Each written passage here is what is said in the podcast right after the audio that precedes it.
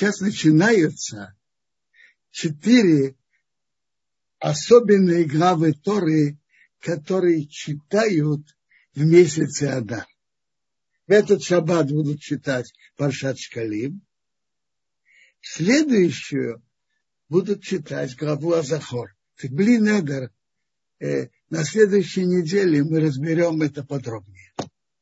Сейчас глава Мишпатим.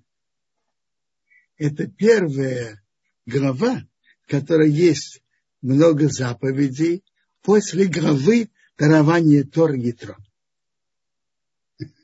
Интересно, что в нашей главе она называется Мишпатим, потому что так и начинается глава. Веилу хамишпатим ашатасим лифнеем. Эти за мишпатим, которые ты положишь перед ними.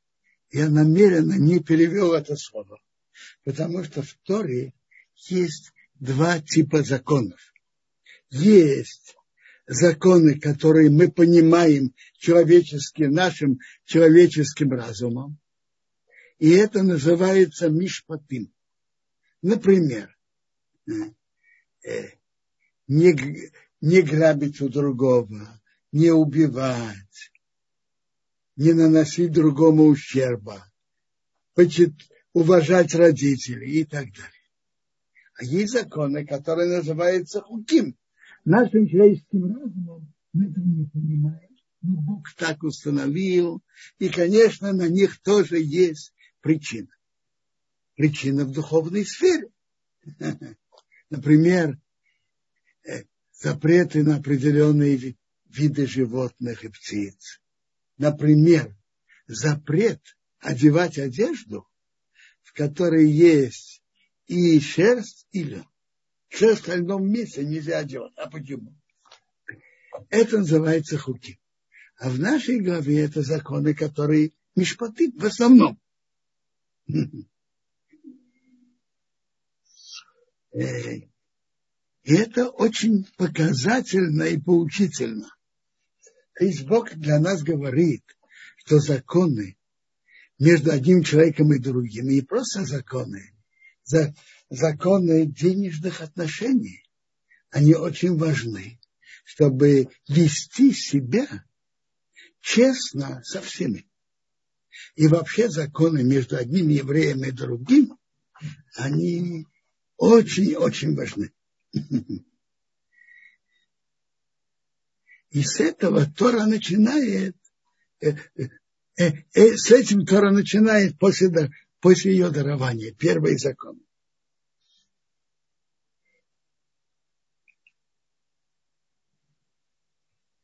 В нашей главе есть много законов, и в том числе, какие наказания дают за какое-то преступление.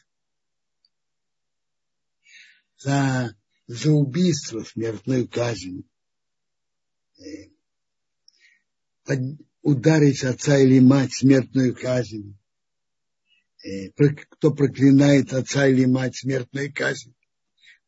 Интересно, я хотел бы только обратить внимание, что значит Тора написала нам такие, такие строгие наказания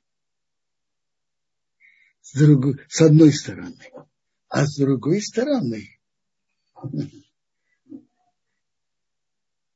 привести, чтобы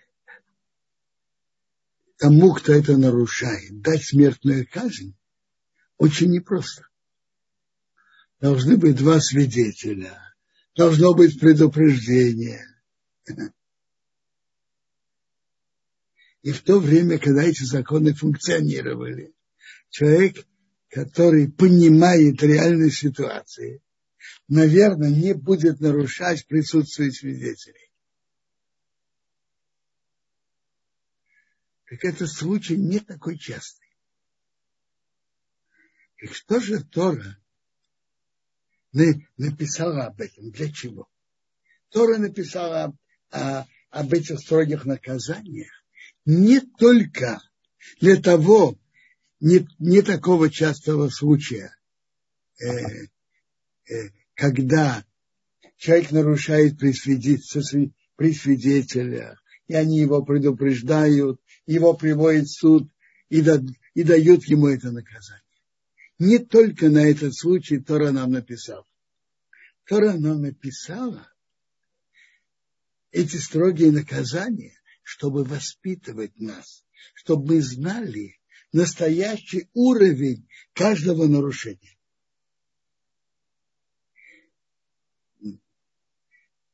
За, за смертную казнь полагается смертная казнь. Это, это понятно, это мера за меру. А когда человек поднимает руку над, и ударяет отца или мать, смертная казнь говорит о страшности этого нарушения. То же самое, кто крадет человека и продает его, ему полагается смертная казнь. Кто проклинает отца или мать, ему полагается смертная казнь. Говорит о, о уровне отношения к родителям. То есть Тора нас воспитывает в той форме, как она это пишет. Э, написано в Торе, что за нарушение су, святости субботы, за то, что человек нарушает субботу и делает не работу, полагается смертная казнь. Что Тора это нас учит? Насколько страшно и насколько строго нарушение субботы. Мы должны знать настоящий уровень каждого нашего действия. Э, дальше тут Тора пишет, прочитаю, 18 предложение. Если люди будут спорить, и один ударил другого камнем или кулаком, а тот не умер, и он упал в пост... лег в постель от ударов, от побоев, если он встанет и будет идти наружу своей силой, так тот, кто его ударил, будет чистым. Значит, будет чистым. А до сих пор? До сих пор его взяли под охрану. Может быть, тот, тот умрет. Только он должен ему заплатить за простой и должен заплатить за лечение. А дальше написано через несколько предложений, что если кто-то ударил женщину не, не намеренно, как наказывает его глаз вместо глаза, зуб вместо зуба, рука вместо руки, нога вместо ноги, ожог вместо ожога, рана вместо раны, синяк вместо синяка. Ну, что Тора тут имеет в виду? Тора имеет, что Тора имеет в виду? В прошлом, в прошлом кусочке мы, отрывки мы читали, что если кто-то другого ударил камнем или кулаком, то он должен платить за то, что он не может работать, как мы сейчас это называем, больничный, заплатить за лечение. Значит, что, что он должен платить? Деньгами.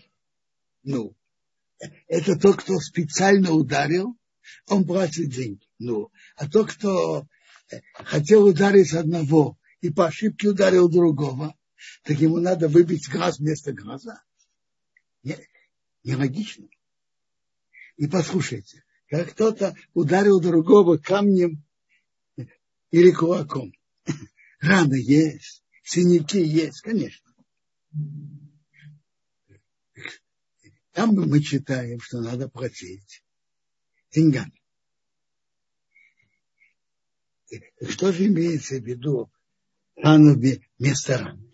Это значит, что мы должны оценить, сколько ущерба было ему нанесено и заплатить деньгами.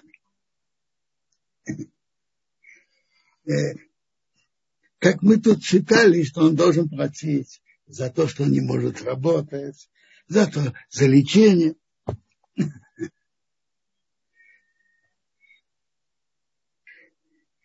Можно, можно по-другому это сказать, что если в принципе ему бы полагалось сделать то, что ты сделал другому, сломал руку, тебе полагается сломать.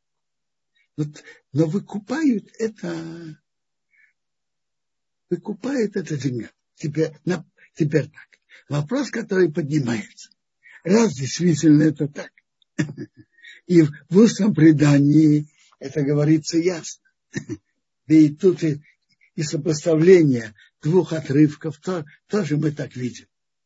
Почему же Тора написала в такой форме, что можно понять и подумать, что буквально глаз вместо глаза, зуб вместо зуба, рана вместо раны, синяк вместо синяка. Почему Тора так написала? Почему бы Тора не написала просто и прямо? Платить деньги за, за нанесенное телесное повреждение. А? Ответ лежит в той же линии, с чего я начал. Когда Тора пишет в определенной форме, чтобы не только для этого действия, этого закона. Тора пишет в форме, чтобы нам показать уровень наших действий, уровень нарушений. И Тора нас воспитывает в той форме, как она это пишет. Другими словами, Тора тут пишет, что по сути вопроса, то, что тебе полагается морально, то, что ты сделал другому, чтобы сделали тебе. Выбил другому глаз, тебе бы надо было выбить глаз. Ты выбил зуб, тебе надо выбить зуб. Удар, удар, удар вместо удара. Сломал руку, тебе бы надо было сломать руку. Это то, что тебе полагается. Но на практике Тора не велит, чтобы так делали. А форма, в которой Тора это написала, она написала, чтобы нас воспитывать, и чтобы мы знали, что такое, чтобы человек никогда не думал, что он ударил другого или выбил глаз, это как будто он сломал дорогостоящую вазу, и дело ограничивается деньгами. Ты затронул другого. Правильно. На практике в суде ты должен будешь только заплатить, деньги и оценят. Э, написано, что он платит э, по пяти статьям. За ущерб, за боль, за позор, то, что он не может работать, лечение. Но чтобы ты знал, что в сути вопроса тебе бы полагалась мера за меру. Но на практике Тора не велит это делать. В нашей главе написано о разных видах ущерба, который человек наносит другому или его животное нанесло ущерб, э, или животное его нанесло ущерб. Допустим, его бык бодал другого быка, толкнул другого быка. Коза растоптала капусту его на, на, в его же поле хозяина капусты или, или она съела эту капусту. Надо вернуть, возместить ущерб. Человек выкопал яму на улице. И кто-то, и какой-то бык или осел туда попал. И умер. Подох. Так надо ему заплатить за ущерб. Кто должен платить? Тот, кто выкопал эту яму. Ты не имеешь права выкапывать яму на улице. Если ты выкопал, неси ущерб за то, что ты сделал. Человек разжег огонь. Он имеет право. Хотел испечь картошку, сварить, истопить. Но ты обязан хранить огонь, который ты зажег. А если ты этого не сделал, то ты несешь ответственность за все, что этот огонь жег. Кажется, за неосторожность с огнем ущерб может быть очень большим. Ответственность на том, кто проявил неосторожность.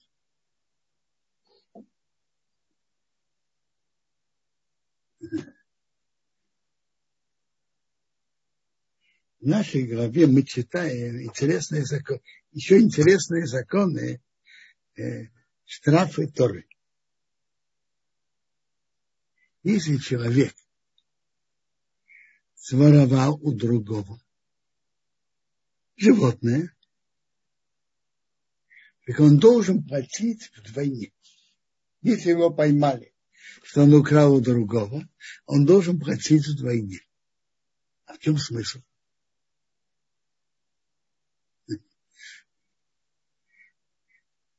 Вы уже говорили, что у Бога есть большой, в Торе есть, Бог идет по принципу мера за меру.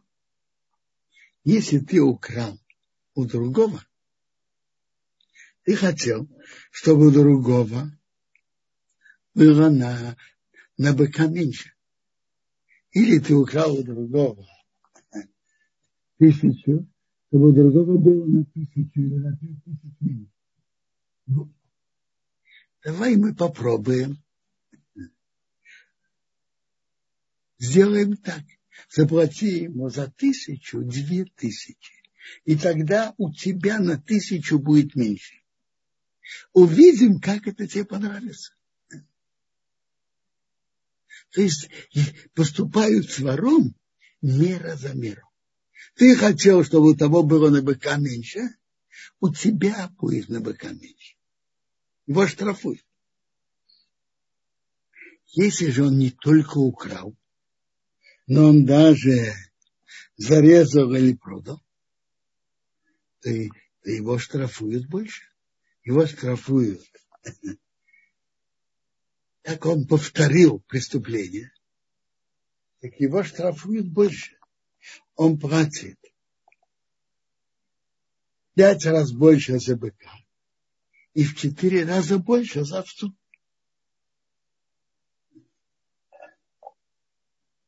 Интересно. Талмуд обращает внимание, почему за быка платят больше, чем за овцу. А? Почему Тора установила, если уж останавливать штраф, впрочем, Рамбам говорит, почему за эти животные больше штрафа. Ведь обычно животные находятся на не, охран... не очень охраняемой территории. Поэтому Тора установила за них особо большие штрафы. На эти штрафы только если он повторил, сделал, как сказать, преступник-рецидивист. И украл, и зарезал, или продал. Но почему же Тора разделила за быка в пять раз больше, а за овцу в четыре раза больше? А? В Талмуде есть две линии. Одна линия так, такая. Оригинальный штраф – это пять раз, пять раз больше. Почему же за овцу только четыре? А? Смотрите. Обычно бык идет своими руками своими сам идет. Его легче вести. Овцу иногда, как правило, вор должен тащить на себе. За этот труд, за этот позор с него сняли а, а, один, а, одну норму штрафа. Вместо пяти он платит только четыре. Это одна линия. В принципе, основная сумма штрафа это в пять раз больше. А раз он трудился и стыдился нести на плечах, ему сняли. Один, один штраф с него сняли, осталось только четыре. Другое мнение прямо противоположное. Штраф, штрафует его в четыре раза больше. Это основная основ, основа штрафа. И поэтому за овцу он платит в четыре раза больше за быка его штрафуют добавочно. Обычно в, в те времена обрабатывали поле быками. Быками пахали. И выходит, что вор, кроме самого преступления, что забрал у другого быка, он помешал владельцу быка честно зарабатывает на жизнь, обрабатывает свое поле. Поэтому его штрафуют добавочно еще один раз. Вместо четырех его штрафуют пять раз.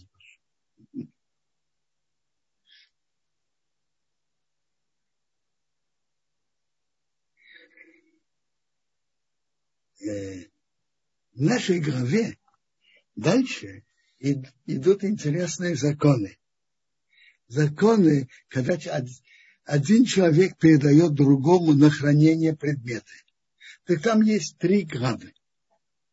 В третьей главе написано, что человек одалживает у другого предмет, одалживает быка, одалживает инструмент. А предыдущие две главы не написано ясно, о чем идет речь. Э, Гемора анализирует это и приходит к выводу, что пер, первая глав, главка, первый отрывок говорит, кто, кто передает другому хранить бесплатно. А второй отрывок говорит, кто передает другому хранить за плату. Ну, это, это можно и видеть из того, в первом отрывке написано, человек передает другому деньги, серебро или предметы хранить. Обычно серебро или предметы хранить не нуждается в особом труде, не нуждается в труде. Положили их, они лежат. И это обычно, зачастую это делается бесплатно. А во втором отрывке написано, человек передает другому осра или быка или овцу. Животными, если надо много и не телится с ними. И обычно это делает заплату. Так Талмуд говорит, анализируя эти отрывки, говорит так. Если кто-то принял на хранение бесплатно, то он принимает на себя ответственность только в случае вины, оплошности, неаккуратности в хранении. Только за это. Если кто принял на себя передал другому хранить бесплатно. Кто же передал другому хранить и платит за это? Ты получаешь деньги, если, если тебе намного больше ответственности. То да, то, во-первых, то, что ты виноват, если была оплошность, неаккуратность, точно ты должен платить. Но не только за это. Даже если предмет пропал, ты не знаешь, э, куда он девался, или своровали, то, то он должен платить.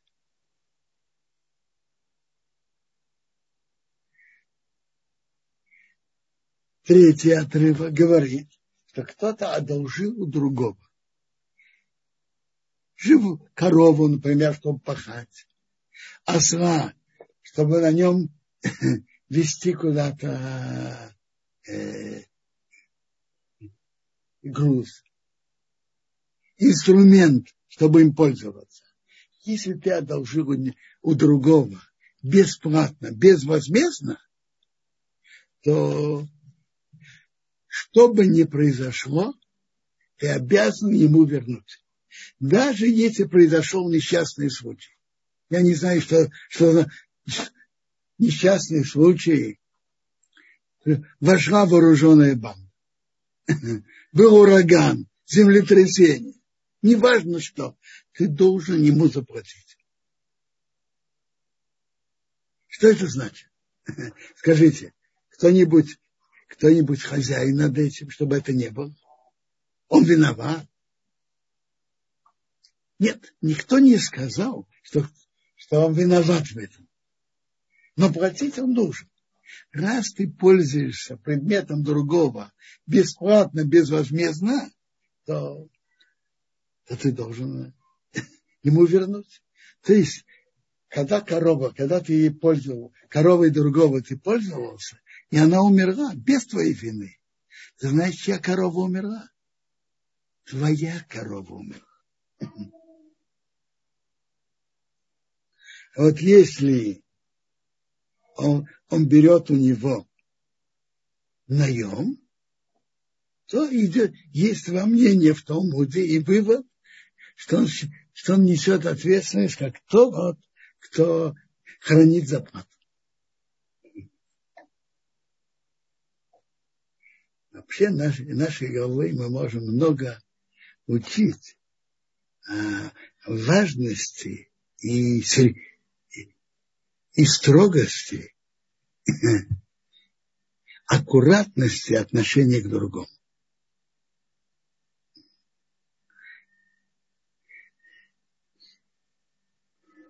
Тут в нашей главе написано несколько законов э, от того, чтобы душевно другого не трогать.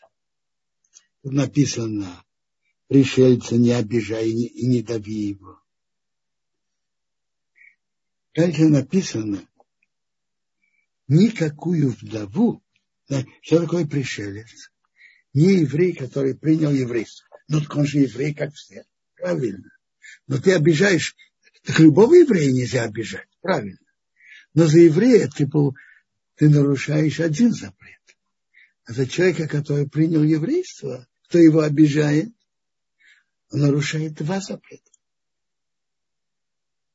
Дальше написано особо строго про, я читаю, это 21, 21 предложение 22 главы никакую вдову и никакого сироту не мучите. Если мучить будешь мучить его, то ты, ты будешь серьезно наказан. Потому что если он закричит ко мне, услышит я, услышу его крик. Разгорится мой гнев, я убью вас мечом, и ваши жены будут, вдовами, а ваши сыновья сиротами. Тут написано особенно, особенно строго не обижать вдову или сироту.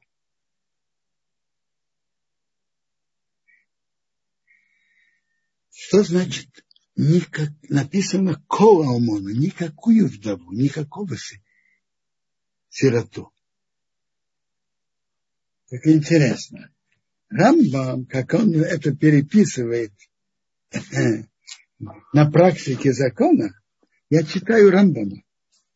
Человек должен остерегаться в отношении к сиротам и вдовам, потому что они чувствуют себя очень сломанными. Даже если их материальное положение благополучно. Зачастую их материальное положение и неблагополучно.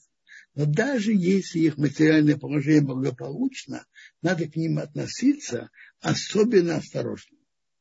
Даже вдову царя и его сирот царя у нас есть запрет их не обижать.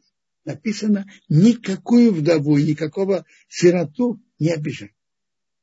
А как надо с ними вести?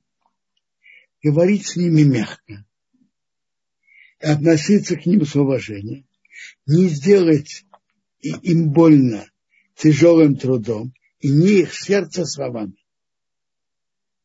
И чтобы он жалел их имущество больше, чем свое имущество. Кто их обижает или сердит, делая им больно, или эксплуатирует их, наносит им ущерб, он нарушает запрет Торы.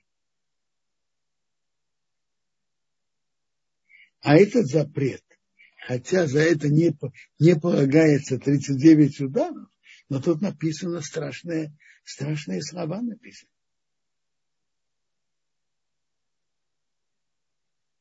Если он кричит, закричит ко мне, я услышу его крик. Но Рамбам продолжает. Это речь идет, если он это сделал для себя. Но если их учитель на них э, привоспит, чтобы их обучить Торе, обучить специальности, вести их по верному пути. Можно. Но все-таки, продолжает Рамбам, Не надо вести с ними, как каждым человеком. Надо вести с, ними, вести с ними по, по-особому. Более мягко, более спокойно, более с уважением, более жалостью. А теперь давайте поймем, кто, о ком идет речь. Сирота. Большой процент людей, 50 и тем более в 60 лет, они сироты. Правильно? О ком идет речь? Сейчас почитаем, что Рамбам, как Рамбам это определяет. Он говорит так. Неважно, это сирота по отцу или сирота по матери. До какого момента они считаются сиротами относительно этого? До какого момента они считаются сиротами в этом, в, в этом отношении? А, он говорит так Рамбам, что они не нуждаются Э, не нуждаются в поддержке какого-то взрослого человека, чтобы он их поддерживал и занимался ими. Но он может справляться сам со всем, что ему нужно, как другие взрослые люди. То есть Рамбам дает очень интересное, четкое определение, до какого момента они считаются сиротами, пока они не могут сами справляться с тем, что им нужно. То есть они, они нуждаются, э, они, э, они нуждаются в поддержке взрослого. А с тех пор, что он уже, как говорят, стоит на собственных ногах, он уже не, не называется, в этом вопросе он не считается сиротой. То есть это, это зависит не только, не только от возраста, это зависит от него самого. Так с какого момента он уже зрелый человек, который сам справляется что, с тем, что ему надо. А до этого момента он считается сиротой.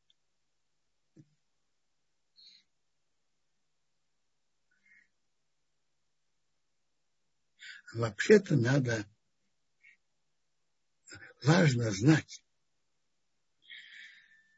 что в отношениях между людьми, чтобы другого не обидеть, сейчас я говорю не только о сиротах, а о каждом человеке. Ой, я, я хочу еще сказать, раз мы говорим тут, что есть особый запрет не обижать вдову и сироту, вот тут интересно, есть как пишет Рамбам, я вам читал, и Рамбам понимает, что Тора говорит именно про вдову, именно про сироту.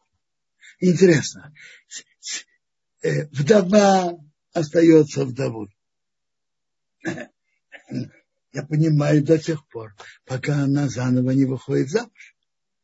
А сирота, это до, Рамбам определяет до того момента, что он может стоять на своих ногах, как взрослый человек. А Раши, Раши пишет по-другому. Он говорит, вдову и сироту не обижайте. И говорится про других людей тоже, потому что они слабые, и можно их обидеть. То есть так, люди, которые более ранимые, по тоже подходят под эту категорию. Есть люди сломанные от разных причин. Значит, по Раше они входят в эту категорию сирот и вдов. По Рамбаму нет. Но и по Рамбаму таким людям надо относиться по-особому. По-особому э, интересно.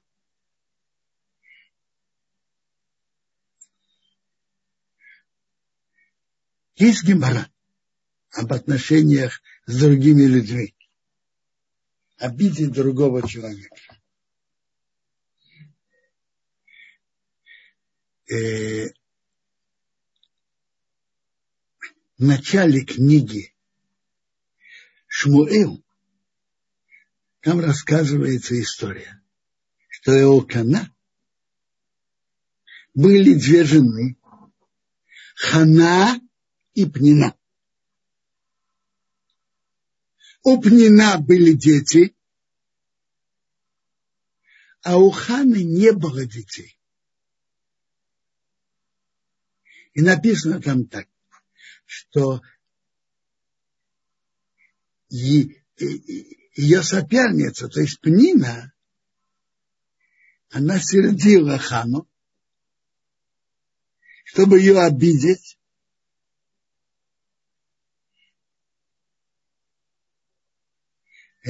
Чтобы ее обидеть, потому что Бог закрыл ее матку. То есть у нее нет детей. Есть интересная гемора. Гемора Боба Басра говорит, там Гемора говорит так, Сатан упнина, Рашем Шомаем не сказано. Там Гемора говорит про то, что Сатан говорил перед Богом насчет э, испытывать Иова. Гемора говорит так, там так. И Сатан, когда он пред, пред, попросил Бога испытывать Иова, он имел в виду благие намерения. Какие благие намерения? чтобы он не слишком, чтобы Бог не слишком хорошо смотрел на Иова, а обратил внимание на Авраама. А и то же самое Пнина, что она сердила и мучила Хану, у которой не было детей, у Пнины были дети, было много детей, а у Хан, Ханы не было детей, она имела в виду Лешим Шамаим во имя небес, что значит благие намерения. Какие благие намерения? А? Благие намерения, чтобы она почувствовала больше свою боль, и она с, большей глубиной чувств молилась Богу, что Бог послал ей детей. Она ощущала, что только так у нее будут, дети. Медраж рассказывает страшную форму, как это выглядело. Она утром она сказала, э, послушай, Хана, ну, ты уже помыла ли э, свою, своим детям лицо?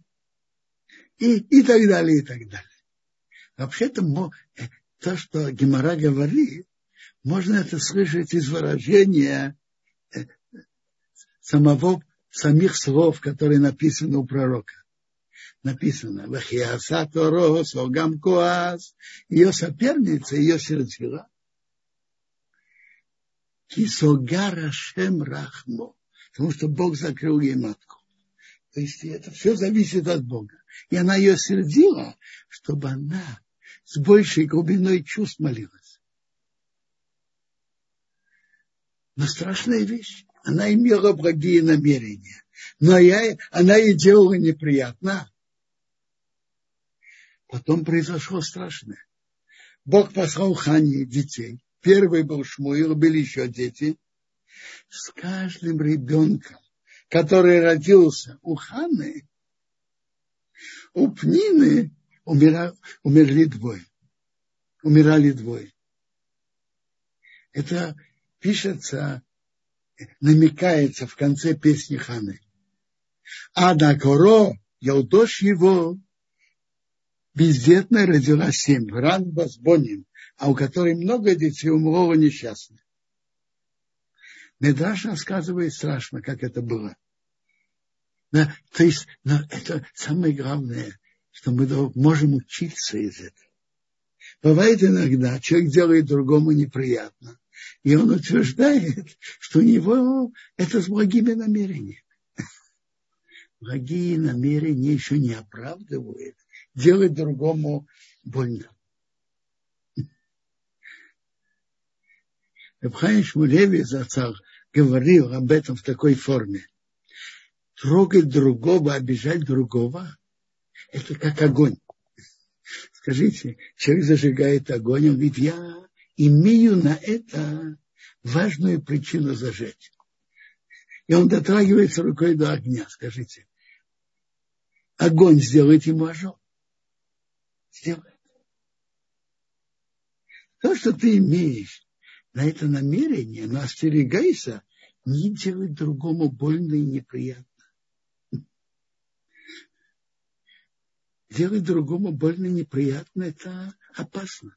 Бог может за это наказать. Как было у Пнины со всеми ее благими намерениями. Медраж рассказывает так, что с каждым ребенком, который родился у Ханы, умирали двое детей у Пнины. Пока. У нее осталось еще двое, и она видела, что происходит, она обратилась к Хане, говорит, я тебя очень прошу, прости меня, и помолись ты, чтобы мои оставшие двое детей остались. И эти двое детей у нее остались, за которых Ханна молилась Богу, чтобы они остались.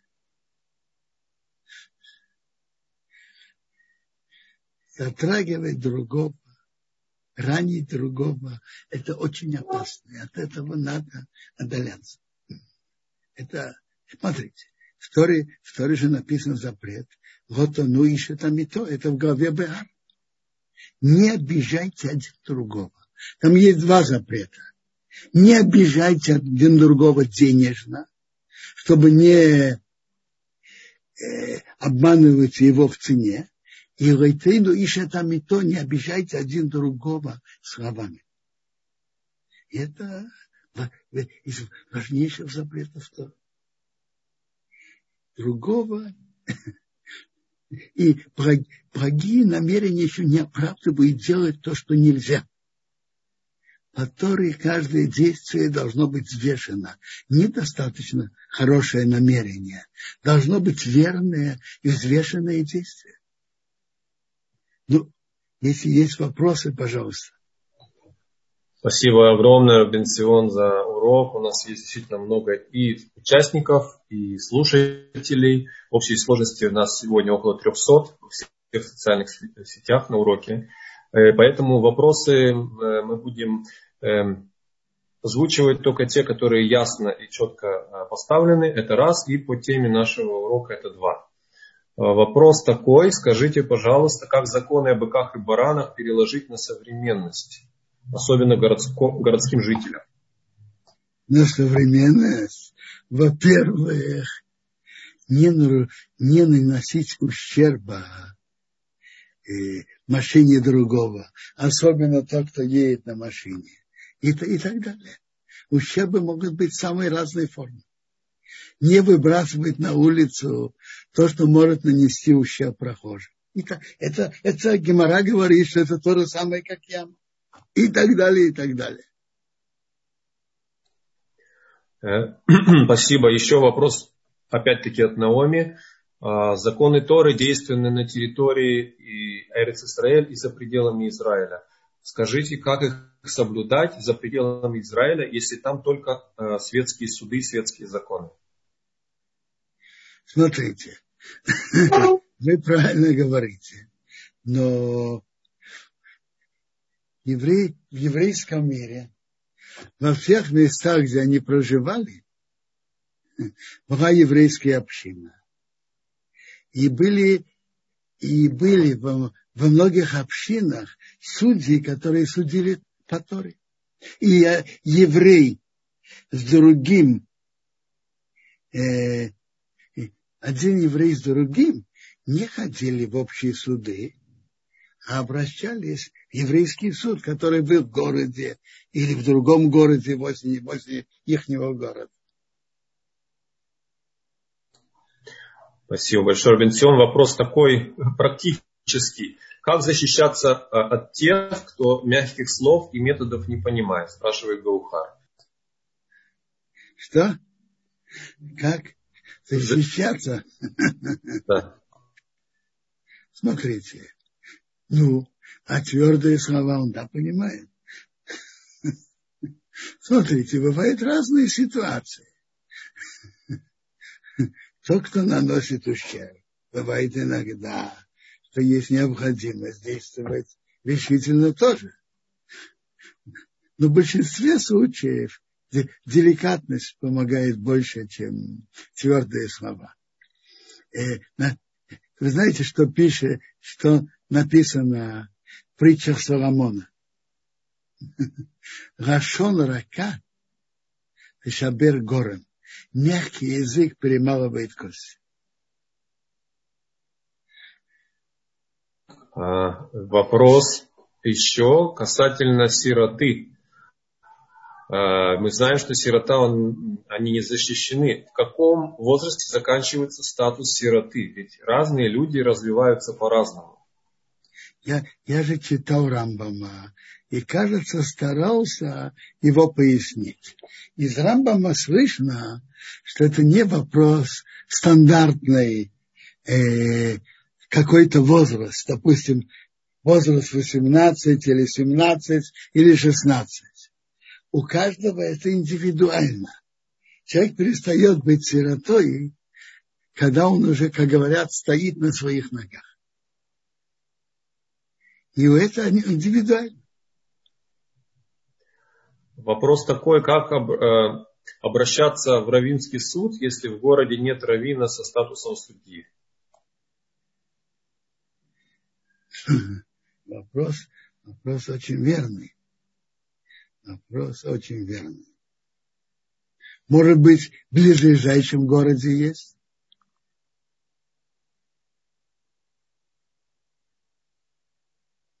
Есть очень сильный вопрос, здесь, мне кажется, очень актуальный. Наша участница в Ютубе спросила, ее зовут Стейси, вопрос звучит так. А, какова ответственность тех, кто не носит маски во время пандемии и призывает их не носить? и, вероятно, тем самым наносит ущерб, эм, нанося вред здоровью окружающих. Как рассматривается здесь ущерб? Смотрите, каждый человек за то, что он делает, за то, что он призывает, несет моральную ответственность перед Богом и перед обществом. Так, э, Если действительно это э, приводит, чтобы люди заразились, это, это страшная ответственность.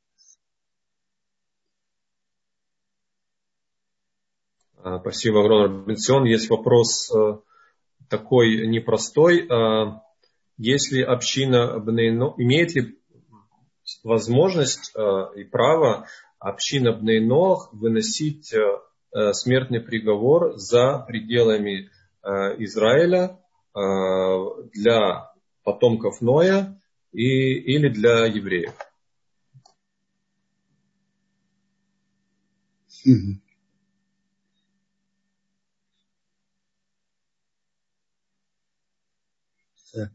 Смотрите, я не, я не знаю, насколько этот вопрос практичен и актуален. Теоретический вопрос, он верный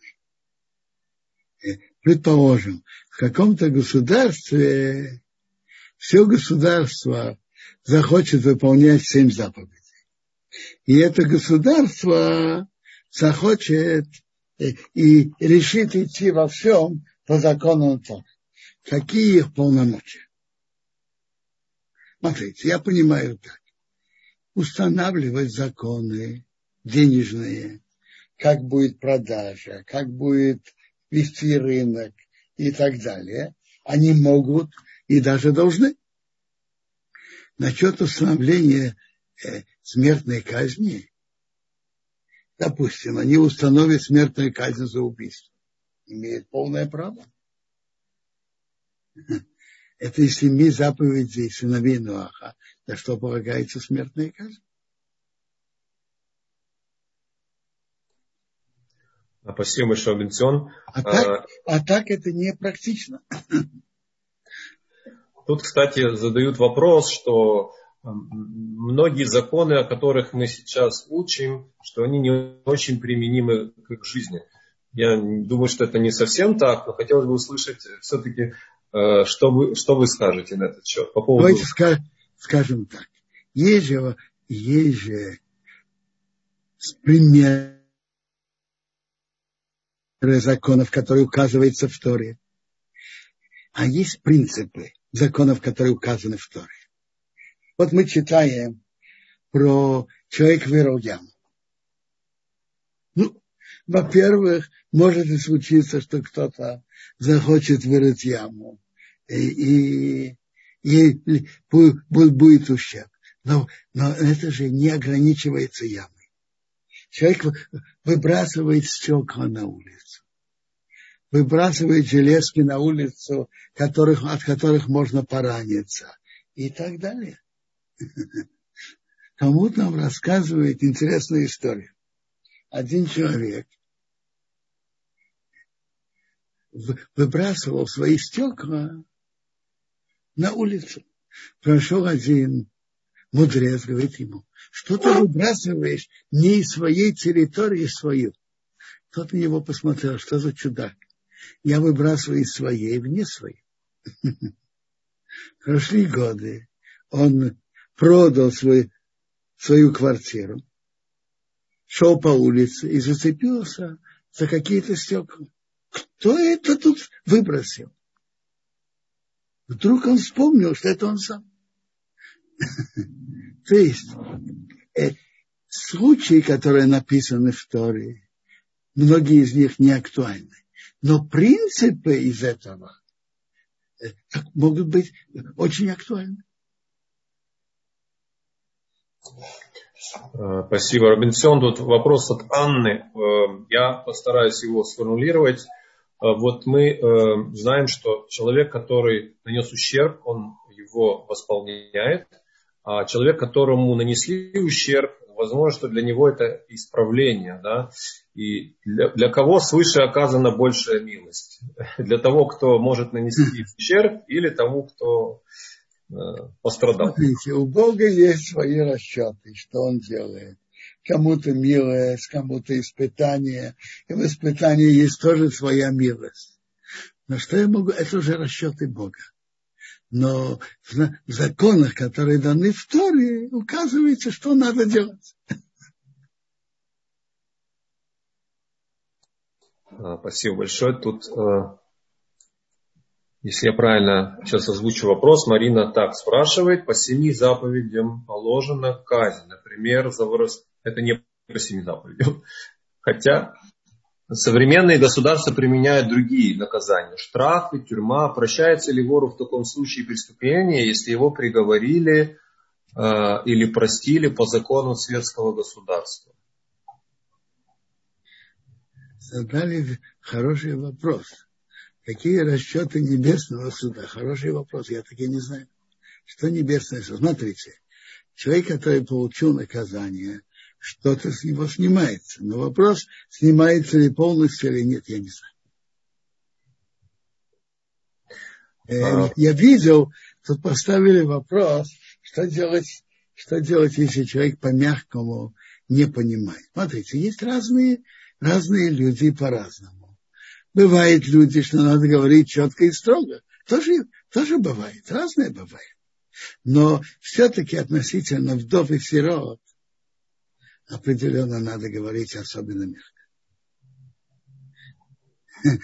Но это тоже не говорит, что вдова или сирота могут безнаказанно наносить ущерб и делать непозволенные вещи. Тоже есть какая-то граница. Бенцион, тут много вопросов касательно эпидемии. Натан из Хайфы спрашивает, например, как бы вы, э, как бы вы наказали тех противников вакцинации, которые записываются много раз на вакцинацию и не приходят, чтобы испортить как можно больше доз вакцин? Я, я об этом никогда не слышал. И чем они этим э, записываются, ничего не слышал, я не знаю. Во-первых, во-первых, это денежный ущерб тоже, кроме всего прочего. кроме того, что эти вакцины помогают людям не заболеть и спасают жизни, это и материальный ущерб. Поня, понятно, что ущерб жизни несравненно, несравненно больше. Честно, честно не знаю, как, чем им наказать. Но я впервые слышу, чтобы кто-то так делал. Может быть, кто-то не идет делать вакцинацию, но записываться намеренно не прийти, не слышал. Спасибо. Яков, пожалуйста, мы даем возможность вам сказать, задать вопрос. Вы включили звук. Шалом алейхим. Алейхим шалом. Как вы воспринимаете большинство э, евреев и в том числе в Эреце Кодыш, э, не, не живет по законам Торы. И в то же время у нас есть законы, которые даны были три тысячи лет тому назад. И многие из нас стараются жить по законам, но большинство все-таки статистически не живет. Как можно человека, который не живет по законам Торы, еврей, который еврей, как его можно, то есть как вы это, вот как, не, как можно его подводить под законы, по которым он не живет? Это Я не, совсем, не совсем понимаю суть. Ну вот, ну, че, ну, че, да, ну светский еврей, который живет... Смотрите, светский, да. светский еврей, который в настоящий момент не соблюдает заповеди. Да. Какое да. к ним отношение? Смотрите. Отношение имеет на наши законы. Смотрите, значит, отношения. Законы, они ведь остаются. Как мы к ним относимся? Хазуныш писал, был крупнейший э, мудрец прошлого поколения Хазуныш, писал, что большой процент из них просто по, по незнанию, по непониманию и так далее. То есть он считал, что у многих из них это несознать, многие действия несознательные, но нечаянные по незнанию, по непониманию и, и можно их судить в положительную сторону, что их нарушение во многом из-за незнания и непонимания. Добрый день, большая насыщенная глава, и много заповедей. Как я уже упомянул, 53 заповеди. Вообще-то я хочу напомнить, что есть четыре особые главы, которые читают по субботам начиная с нашей субботы. В эту субботу читают Паршат Шкалим, главу про Шкалим. Когда-то, когда стоял храм, то, как говорится, если можно так выразиться, новые э, деньги, прино, деньги на общественные жертвы приносились за счет всего еврейского народа. Каким образом? Каждый еврей давал полшекела, и их собирали, и хранились в храме, и на эти деньги покупались общественные жертвы. Теперь, каждый год был, если можно выразиться, новый финансовый год. И когда был, начинался новый финансовый год? Первого Ниссана с первого Ниссана уже использовались деньги, которые дали на следующий год. Что, что делали с, деньги, с теми, с тем серебром, деньги, с теми деньгами, которые остались с прошлого года? И были, фор, были формы, для чего это использовали. Например, когда храм, когда жертвенник на нем ничего не приносят, приносили жертвы на эти деньги, которые остались с прошлого года. Так раз новый финансовый год, то есть что начинался первого Ниссана, то первого Адара начинается, написано Машми и Малашколим. Объявляли про шкалим, который приносили. Так когда-то Так, так было. Сейчас тоже читают, читают отрывок про, про вот эти пол, про полшекела. То есть вынимают два свитка Торы. В одном читают недельную главу, а во втором читают от, отрывок короткий из главы Киписа про эти про половины шкалим, которые давали, когда считали евреев. Э, в этот шаббат будет что-то особое, потому что сегодня же Рошходыш. Сегодня Рошходыш Адар. И завтра тоже будет Рошходыш. Два дня Рошходыш Адар. Так завтра вынут три свитка Тора. В одном буду читать недельную главу Мишпатым. Во втором свитке Торы будут читать про жертвы в Рошходыш. Начинают про жертвы в шаббат особые и, и жертвы, которые приносят Рошходыш. А в третьем будет читать Пашат Шкалим. Уже начинается месяц Адар, мы уже близко к Пуриму. Точно через две недели, в пятницу, будет Пурим. Во всем, во всем мире. То есть будут читать могилу с четверга на пятницу и в пятницу утром. Интересно, в этом году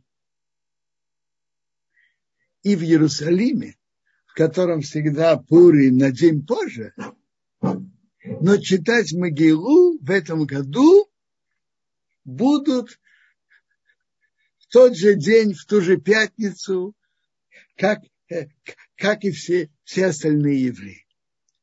Другие законы Пурим переносятся, на, будут, что-то будет в субботу, что-то будет в воскресенье, но чтение могилы и подарки бедным будет в тот же день во всем мире. И в, и в обычных городах, и в городах, окруженные крепостью, в Иерусалиме.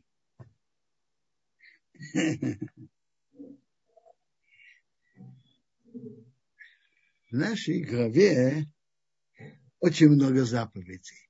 И, и вчера я говорил о важности заповеди между одним евреем и другим. Хотел бы упомянуть э, про большого человека, который который жил 150-200 лет назад, Рабисол Салантера зацал.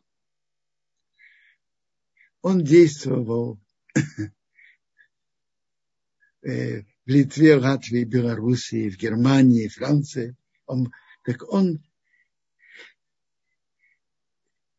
э, обратил внимание, то есть он э, тот, который обратил внимание, чтобы более глубоко изучать мусар. Это он основал движение мусар. Но человек более глубоко работал над своими внутренними чувствами, внутренними силами служения Богу. И обращать внимание на разные стороны служения Бога. В его время большинство евреев субботу соблюдали, конечно цвели надевали, кошерность, за кошерностью еды следили. А вот быть честным с другими людьми в торговле, э, быть аккуратным во всем, в денежных отношениях один с другим, э, не обидеть другого слова, э,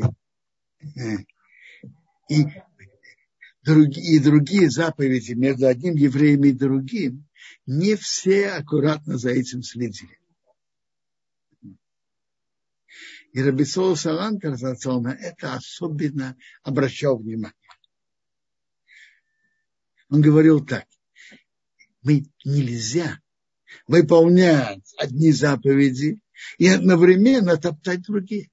То есть человек встает э, перед Рошоном, чтобы говорить рано слихо и продумать, что он должен исправить перед Новым годом.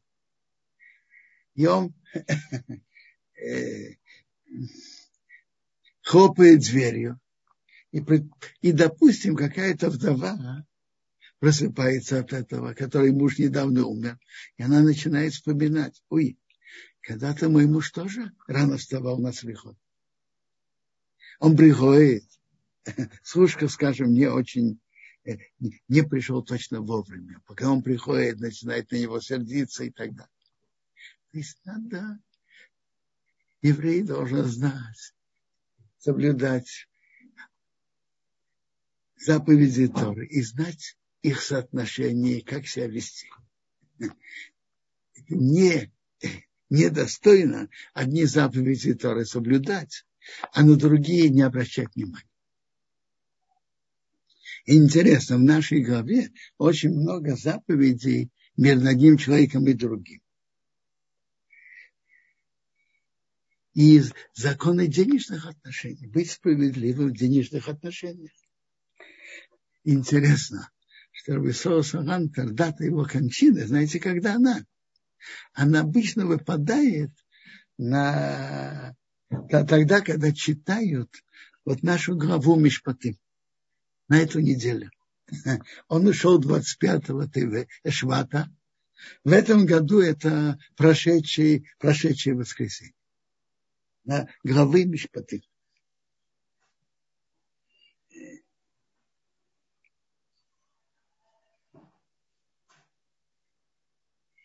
Нашей, э, в нашей главе есть разные законы об ущербах. Законы об отношениях кто-то дал другому на хранение. И есть интересный принцип. Принцип, что делать в суде. Если есть разные мнения в суде, какой закон, приводится, что решают по большинству.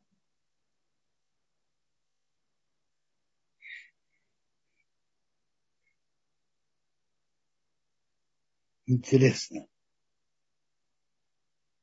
Э, тут написано в нашей главе особенно не обижать Гера и не обижать вдову и сирот. И Тора пишет про вдову и сирот, насколько надо быть осторожным, их не трогать, не обижать. Потому что они очень чувствительные и.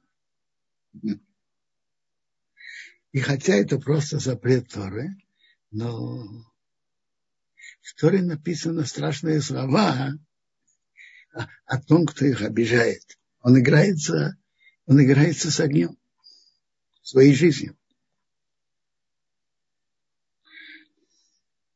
Я слышал о разных историях тех, которые затронули вдов и, и, и пострадали.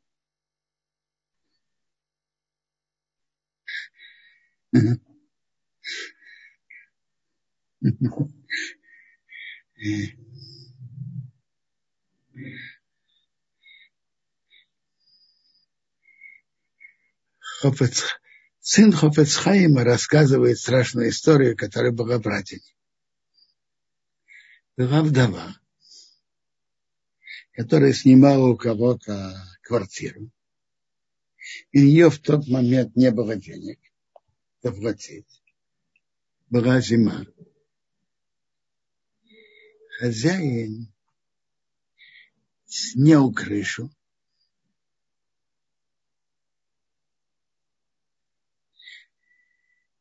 и, если можно так сказать, выкинул ее на улицу.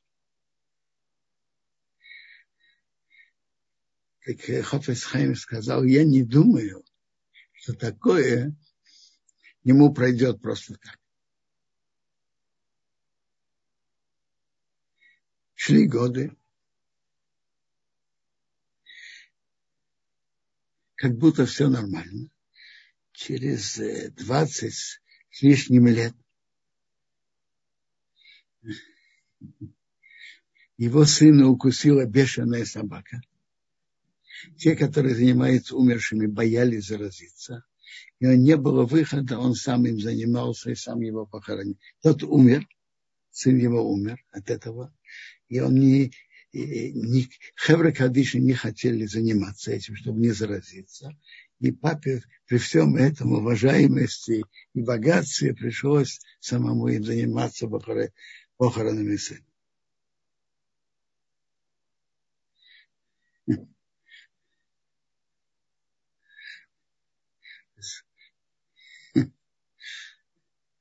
Конечно, вы слышали про раввина из Близка. Во время войны,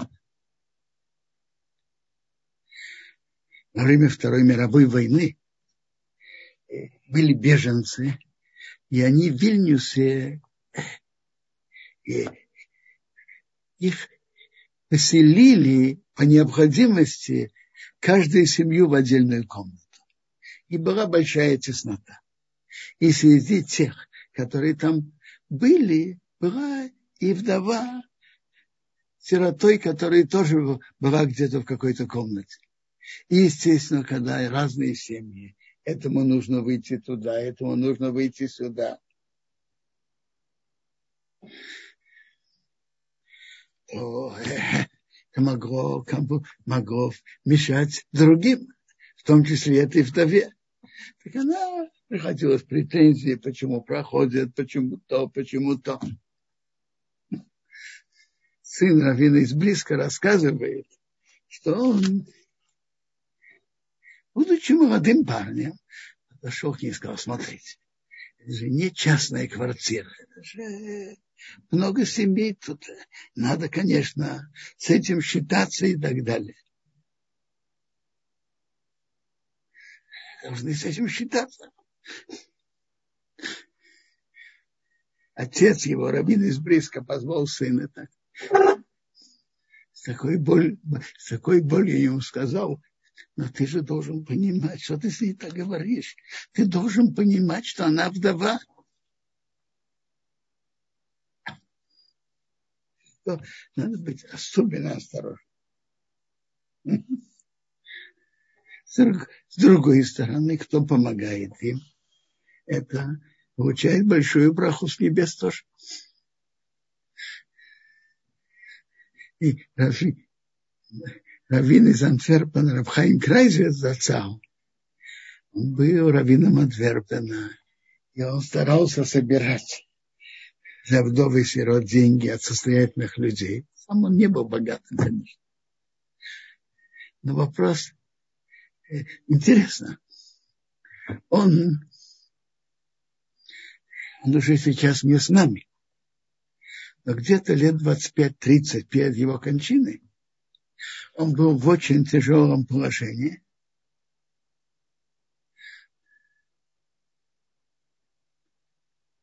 И врачи уже почти от него отчаялись. Он был у отца Рабхаим Каневского, зацал, и его спросил, что мне делать. Тот ему посоветовал чтобы он помогал вдовам и сирота, вдовам своих помочь выдавать замуж своих дочерей, помогать им экономически, заботиться о них. Он это принял на себя и жил еще 25-30 лет. Но что я хочу подчеркнуть, Рабхайм Крайзвет не только помогал экономически, старался для них собирать от состоятельных людей. Он старался дать им наибольшие хорошие ощущения и уважение. Навещал их и говорил комплименты про, про то, что они выпекали и так далее, и так далее. Э. Дать уважение любовь и уважение. И это действительно большая браха им помогать.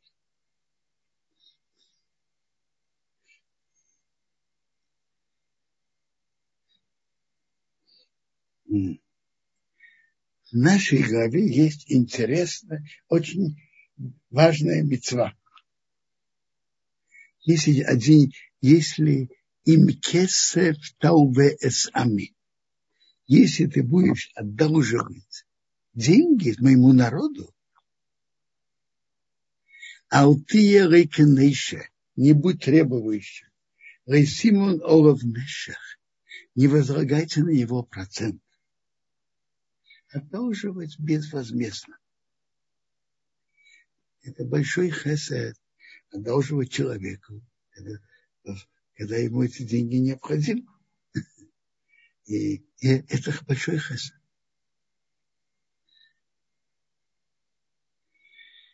Э, я, я, в Израиле, я знаю, есть много, э, много фондов, Гмилут Хесед, которые одалживают безвозмездно. Смотрите, и когда человек занимается своими деньгами бизнеса, тут есть правило, забота о пропитании себя. Раньше о заботе о других. Он, не может это делать. Но если у человека есть деньги, которые он не занимается бизнесом, то самое лучшее для него, чтобы эти деньги пока делали добро. Есть много мест, много гмилот хасады, организаций, которые это делают. Понятно, когда он передает какое-то место, он должен, конечно, взять квитанцию. И что тоже важно, он должен до этого проверить, насколько благополучно это гмирот Хеса стоит на своих ногах. Есть ли у него собственный капитал, благодаря которому он действует. И, и если все нормально, то вложить туда. Я, я не знаю, что в других странах. В Израиле банки почти ничего не дают. Очень-очень мало. Если уж не почти ничего не дают, то, конечно, уж лучше, чтобы деньги делали хесед. А если деньги делают хесед добро, то это помогает тому, кто это вложил. Это ему прибавляет заслуги. Это большое дело. Это большое, большое дело. Хофецхайм рассказывает, что к одному раввину, к одному мудрецу пришли и спросили, что делать. Что делать, если у семьи не получается, не, не рождаются дети? Что делать? Она, так, мудрец им сказал, смотрите, сгулот я не знаю и не понимаю. На одно я могу сказать. Добро, что человек делает, приводит на него добро с небес. Постарайтесь сделать добро, и будем надеяться, что Бог послал вам тоже добро и послал детей. Так тот открыл такую кассу, взаимокассу, одолживать деньги. И у него стали рождаться дети. И что интересно, что как раз в день, когда они установили собираться вместе, как укрепить это и развить, как раз это, рождение детей было близко к этому, к этой дате. Ховецхайм в книге не говорит, кто был этот мудрец, но потом выяснилось, что это, оказывается, был он сам.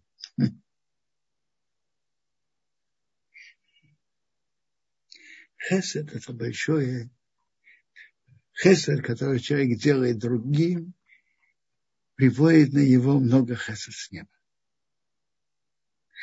Я вам расскажу еще историю, которая была в нашем районе, где мы живем.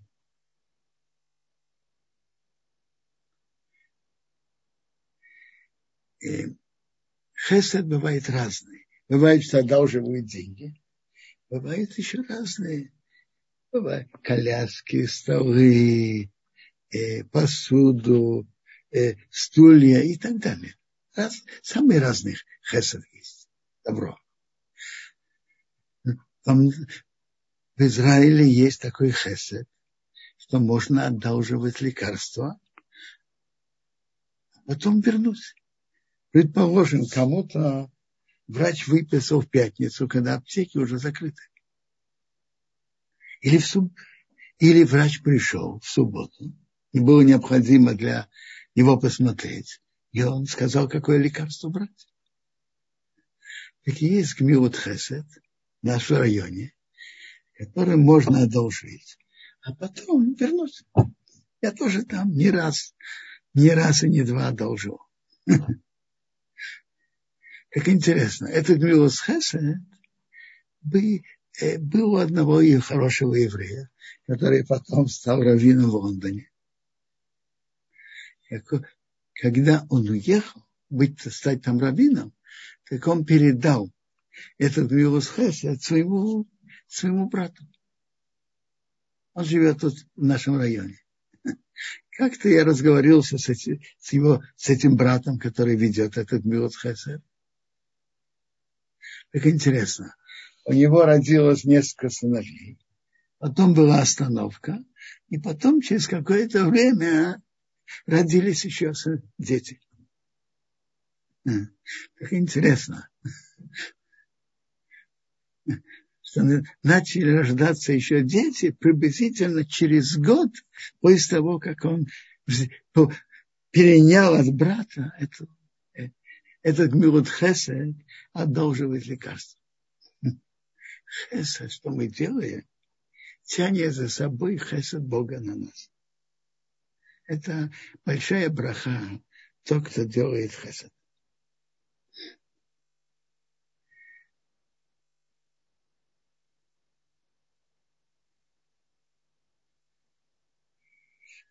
Интересно. В нашей главе говорится и о соблюдении субботы, и о соблюдении праздников, и о соблюдении э, законов седьмого года, года Шмиты. Между прочим, вы знаете, что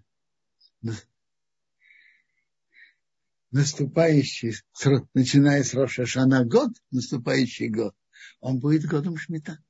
Особый год, год отдыха земли в земле Израиля. Особо святой год. Что в этом году Бог велит? нельзя пахать, нельзя сеять, а то, что выросло само собой, ничего, ничего. То есть любой может взять, сосед может взять у меня, я у соседа, кто-то из другого города и так далее.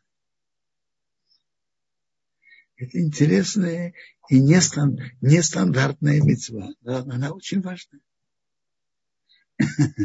именно в земле Израиля, кроме вне земли Израиля. Нет ее. Можно обрабатывать землю все как хочешь. А в земле Израиля есть эта заповедь.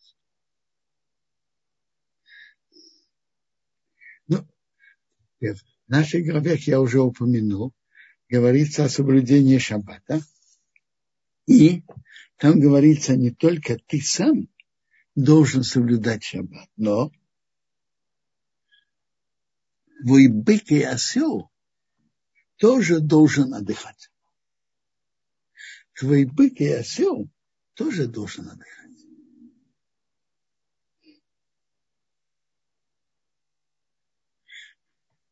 То есть бык еврея нельзя, что он пахал землю в шаббат. Так если твой сосед не еврей, просит у тебя чтобы ты э, дал мне на наем твоего быка или осла, так на субботу у него нельзя оставлять. Почему? Потому что тот будет делать им работу в субботу. А, это бык и осел еврей. Ему нельзя делать работу.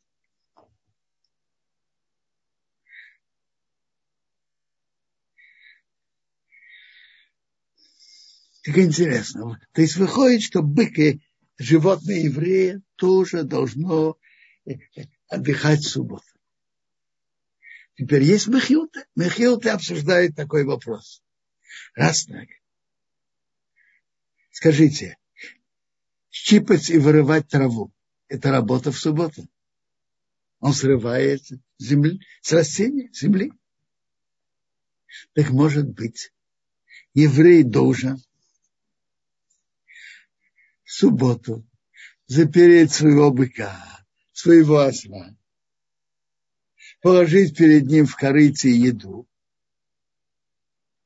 потому что иначе он его, он будет гулять по полю, так он будет вырывать траву. А вырывать траву – это же работа, правильно? Вырывать траву – это работа.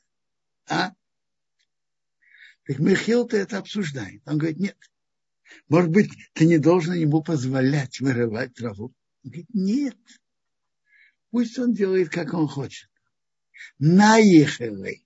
Для него это отдых.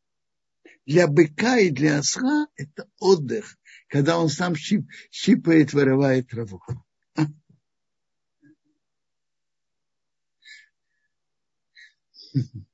Есть люди, которые хорошо понимают, что заниматься в субботу полевыми работами или другими работами нельзя. Но не пользоваться телефоном, не сделать себе яичницу. Это тоже запрещено, это тоже входит в работу. Так они спрашивают. Я скажу вам честно, эти люди в какой-то мере правы. Я, я извиняюсь, но, но э, если смотреть на отдых, как по, по подходу Торы к отдыху быка или осла, животного еврея, так, так и есть отдых. Это и есть отдых чтобы его никто не заставлял делать работу, которую он не хочет. А то, что он делает для своего удовольствия, пожалуйста, пусть бы быки и осел делают. Но надо понять, есть суббота для, для быка и осла еврея, а есть суббот, суббота для еврея. Суббота для еврея, она совсем другая. Отключиться от любого вмешательства во всем, что тут в творении, в том, что Бог сделал за шесть дней. Любая работа, это одна, э, есть 39 работ. Написано за шесть дней. Бог создал небеса и землю, а в седьмой отдохнул. В субботу шесть дней Бог дал. Ты вмешивайся, изменяй, делай, преобразуй в природе, который Бог создал. В субботу оставь мир, как он есть. Оставь природу, как она есть. Не вмешивайся. Это тоже интересно. 39 работ. С, с одной стороны, это параллель 39 работ.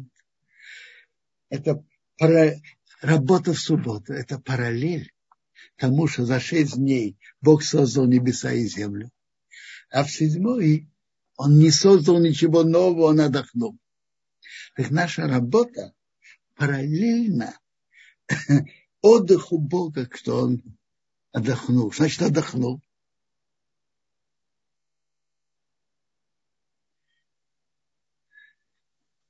Что значит, что он а, а, отдохнул? То есть он не, не изменял природу. Он не вносил изменения в природе. Бог создал мир и оставил его как в субботу, не меняй его, не вмешивайся. Интересно. Это, это параллель. Другая параллель. Раб, 39 работ – это не работы, которые человек устает от них. Нет. зажечь огонь спичкой, человек не от этого совершенно не устает. Но это работа, это создание чего-то нового. Намеренное создание чего-то нового, чего не было. Интересно. Другая параллель – это параллель к тем работам, которые были сделаны при постройке храма. При постройке временного храма Мешкана. Это через несколько глав мы увидим, что Тора написала одна возле другой две главы. Главы про соблюдение, отрывок про соблюдение субботы и отрывок о постройке мешкан, временного храма в пустыне. Работа в субботу – это та работа, которая, которые были сделаны, именно те виды работы, которые были сделаны при постройке мешкана, именно они считаются работой. Как можно понять эти две параллели одно вместе? По-видимому, мешкан – это как миниатюра мира. Именно те работы, которые были сделаны в мешкане, это и те работы, которые де, де, де, делались в мире. Так, так я возвращаюсь тому, что мы начали. Для животного запрет работы – это чтобы ему не заставляли, его не заставляли, не принуждали работать.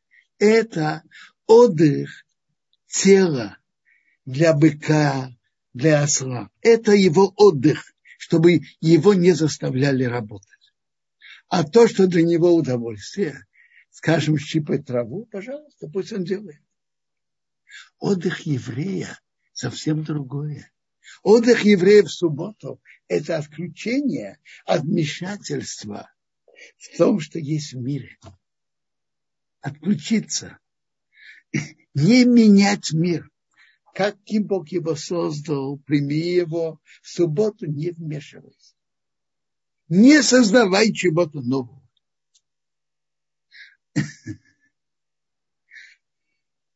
Так это, это от еврея. Вообще-то, чтобы, чтобы соблюдать субботу, нужно изучать ее законы. Чтобы еврей как надо соблюдал, надо изучать ее закон. И кроме того, понять и прочувствовать величие субботы. Это совсем, это особый день. Суббота ведь приравнивается к Олам будущему миру. В субботу еврей должен ощущать, как будто все уже сделано. Мир совершенен. Он не нуждается в изменении. Такое должно быть ощущение человека. Каждого, каждого еврея в субботу.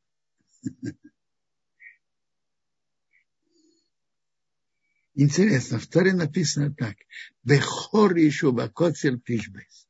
При пахоте и при жатве отдыхай. Суббота.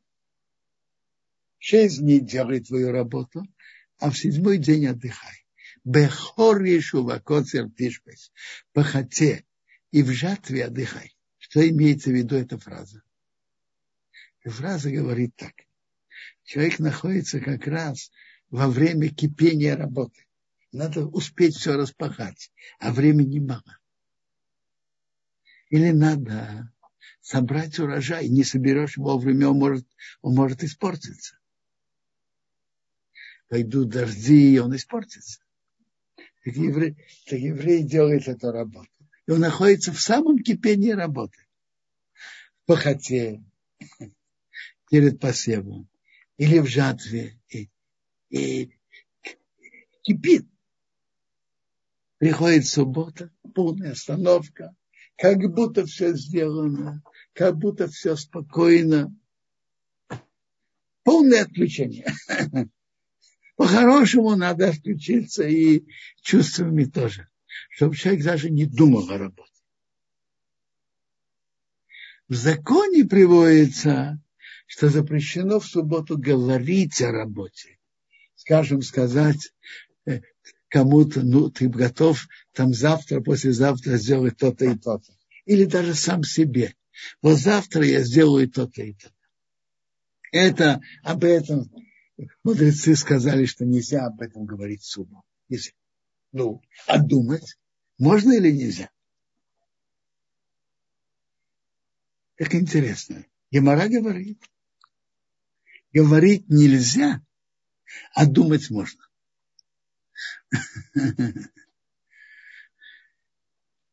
Почему так? Миири на это объясняет так. Человек же не ангел. Приказывать мыслям не всегда в нашей власти. Поэтому такие, этого и мудрецы не запретили, потому что мы человек не ангел. Но понятно, желательно в субботу обо всем этом не думать, как будто все уже, все уже сделано.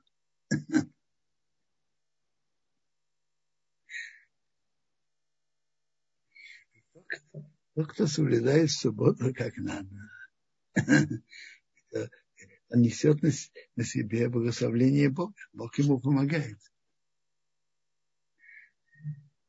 Кому там рассказывает об этом интересная история. Что был один хасид. Что такое хасид? Хасид, как видно из Геморы, хасид – это тот, тот, кто делает не только то, что он обязан, но он делает больше, чем он обязан. Это хасид. Ну и вторая сторона хасид от слова хеса делает добро.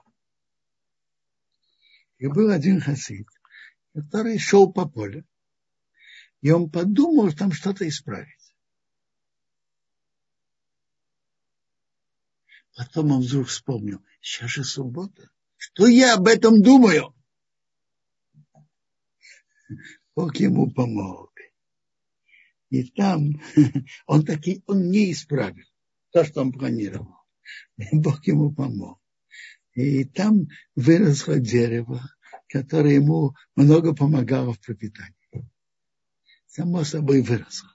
То есть, как я уже упомянул, запрета думать нет. И то, что он думал, это не говорит, что потом ему нельзя это делать. Нет запрета думать. Но что? Он был хасид, он хотел делать больше, чем он обязан. А Бог послал ему благословление, соответственно его духовному уровню. И послал ему благословление, что там выросло, и там э, помогло ему в пропитании, само собой, без его труда. Интересно, из этой, из этой геморы видно, что бывает, что бывает, Бог ведет себя с человеком, соответственно, его духовному уровню. И если его, он действительно делает больше, чем он обязан, со всем сердцем, то Бог ему помогает, и, соответственно, этому тоже. вот это ощущение в субботу, как будто вся твоя работа сделана. Как будто уже все, мир, мир совершенен. Он не, не нуждается в твоем изменении. Пришла суббота, все остановилось. Даже когда ты находишься в кипении деятельности. Это величие субботы и величие евреев в субботу. Кто действительно соблюдает субботу, ощущает это. Суббота – это особый день. Особый субботний стол. Особые субботние блюда. Сидит, человек сидит своей женой, своей семьей, женой, с детьми. Дети приносят свои листки с места учебы. что их учили в течение недели. Папа их выслушивает, может, выслушивает, что-то что добавляет, поют песни, вся семья вместе. Суббота – это большой подарок, который Бог дал еврейскому народу. Большой подарок. И высокий духовный уровень свободы. Тот, кто соблюдает ее. И кто, кто очищает субботу, это, это большой подарок. У других нет этого.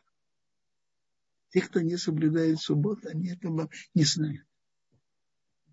Суббота – полная остановка всякой деятельности, которая вмешательство в мир природы.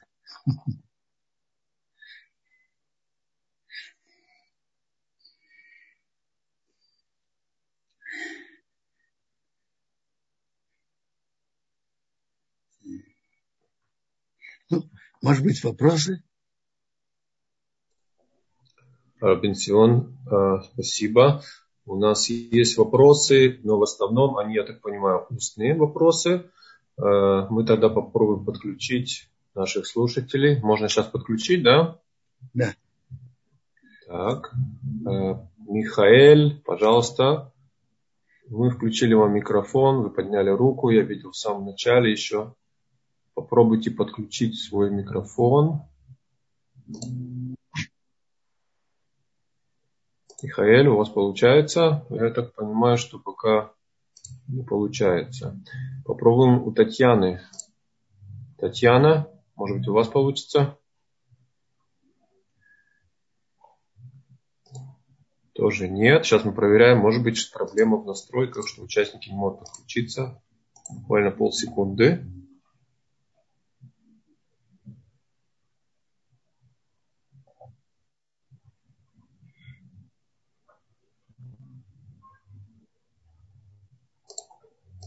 Так.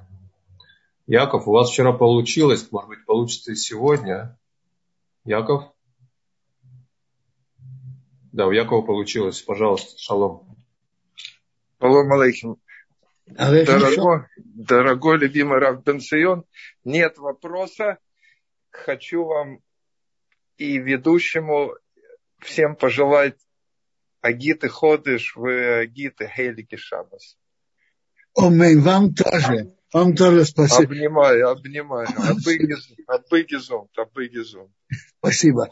Между прочим, у меня, у меня сейчас на днях большая личная радость. У меня внучка родила дочку, то есть я, я стал прадедушкой. Мазал Симонтов, Мазалтов, Симонтов, Мазалтов, Симонтов. Замечательно, замечательно, замечательно. Да, Барух Хашем, чтобы, чтобы наш народ э, поднялся месяц Адар и э, Рактов, Рактов, Рактов. Месяц Адар, Марбим Бесимха, чтобы было больше радости, всего еврейского народа, что Бог помог, что можно было хорошо радоваться. Ходишь Самеях, да. Конечно, конечно, надо оберегаться, чтобы Хасу Халила не заразиться, не заражать, но чтобы Бог помог, чтобы мы могли хорошо радоваться в этом месяце Адар. Симха Васасон, Симха Васасон. Всего, всего, все, Кольтув. Э, посмотрим, пока у нас в чате есть вопрос э, от Наоми. Э, скажите, Шалом, скажите, это значит, что такое хесед брату? Это обязательно еврею или все равно каким людям из любых народов? Смотрите, да. определенно, до дарования Торы хесед был всем. Это уже нет, это понятно. С кем Авраам делал хесед? Совсем. Так было до дарования. Насчет здака, который мы выделяем и то по закону это и, и относится к евреям. дать, дать сдаку майса, дать, дать евреям. Спасибо, Бенсион. Попробуем дать возможность Хай. Я просто вижу, что не все могут сами себе включить звук. Хая, пожалуйста. Шалом, попробуйте вы. Слышно меня? Да, слышно. Да. Ой, Гудшабас, я так рада вас видеть. И вообще всегда очень рада видеть э, уроки с вами, слушать Рабицион. Вы очень просто и очень доступно, вот как, знаете, как будто на шабате сидишь в семье и просто сидишь и разговариваешь. Спасибо большое. Но у меня к вам вопрос. А, еще Мазаль-то у вас с правнучкой. Спасибо. А, вот такой, у меня три вопроса. Может быть, могу прочитать все три или последовательно? Почему вот эти законы нам даны? А, они не были даны, когда был закон о Манне дан. Не, не понял. Ну, был закон дан о Манне что там нельзя э, собирать в шаббат. Уже тогда были даны законы. А почему нельзя было эти законы дать тогда, когда этот закон был дан? Смотрите, всему свое время. Вообще-то же вся Тора была дана Моше уже на горе Синай. А потом, по указанию, по-видимому, по указанию Бога, он постепенно передавал еврейскому народу подробности. Был дан закон про шаббат, не собирать мам в шаббат. Каждый день да, в субботу нет. А, а вот подробности были даны, э, смотрите, были 10 заповедей, которые были даны на горе Синай. Одна из них суббота. Но это только часть заповедей, а потом Моше передавал евреям дальше. Не, наоборот, каждое по порядку. Невозможно все вместе. Это не, это не услышится так, как надо. Спасибо. Хорошо. В седьмой год э, десятину не отдавали. А когда еще? Значит, что значит, что значит не отдавали десятину? Ну, мы же не собирали плоды в седьмом э, году, и с этого десятину не отдавали, правильно? Я вам скажу. То, что мы надо разделить, то, что мы выделяем, есть еврейские хорошие обычаи, вы, вы, выделять десятую часть от э, прихода, прибыли, э, зарплаты на сдаку. И, конечно, тот, кто ведет себя, это очень похвально. И хорошо, чтобы он делал это блинедер без обета. Так пишет Хофицхайм в книге Авасхес. Но это, это одно. А то, что плоды земли Израиля, одних отделяли десятую часть левита, потом десятую часть для самого себя есть в Иерусалиме. Э, в третий, шестой год десятую часть бедных. Но это все, когда есть хозяин плодов. В шмиту нет хозяина. Плоды, они без хозяина. А раз они не без хозяина, то никаких отделений нет. Скажите, пожалуйста, а вот сейчас, в это время, э, очень сложно иногда бывает людям э, и с коммунальными проблемами есть очень большие коммунальные затраты. Ну, в общем, когда, когда еще человек может сейчас вот не отдавать десятину? Я вам скажу.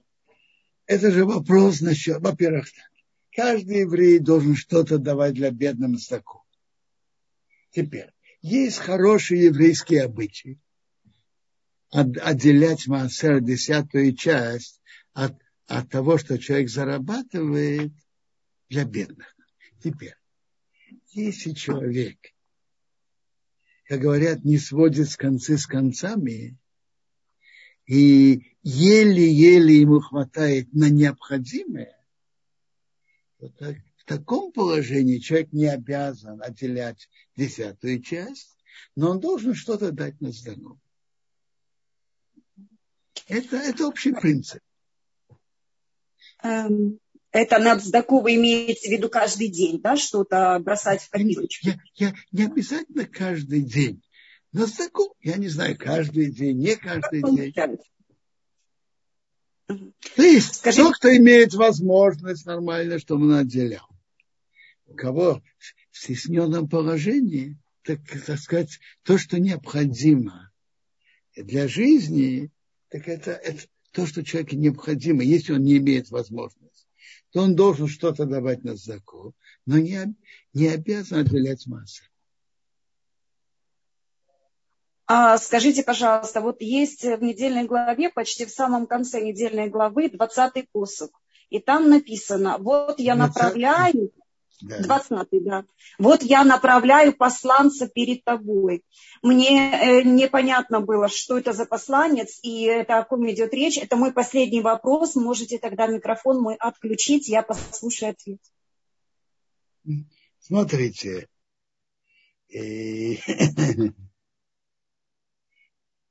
Тут, как Раша говорит, смотрите, есть разные уровни, как Бог ведет еврейский народ. Есть уровень более открытый, что видно более открытые чудеса, что Бог сам ведет еврейский народ.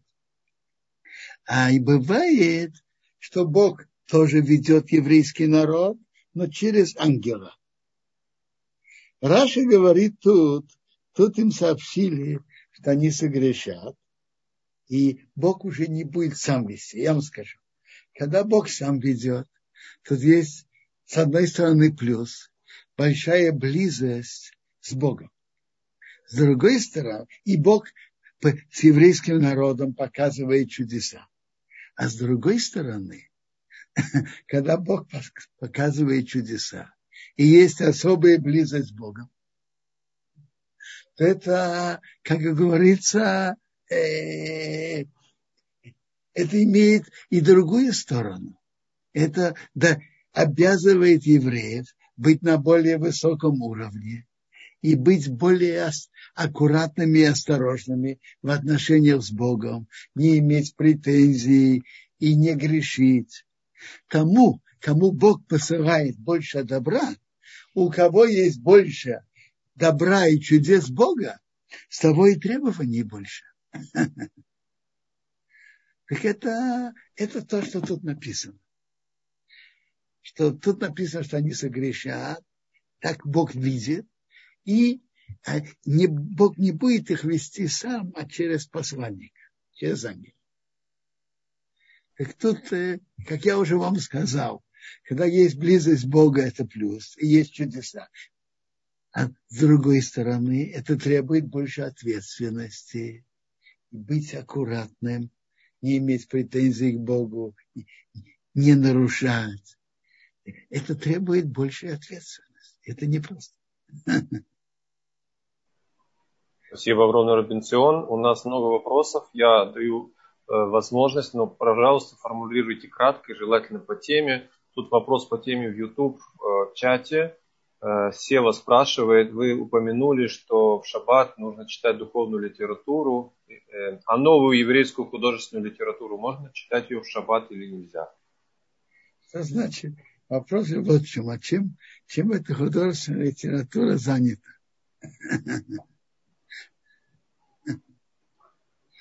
Да. Если, если просто, как говорят, научно-фантастические или просто придуманные ситуации. Ну, смотрите, я сейчас не вхожу в каждое, какая литература что. Э, в принципе, вот, вот, лучше, лучше пойти погулять в парк. Если кто-то от этого отдыхает, ну, может быть большой части художественной литературы слишком концентрирует внимание об отношениях парня с девушкой. И очень много об этом говорят. И не всегда это полезно пробуждать. Это отрицательная сторона.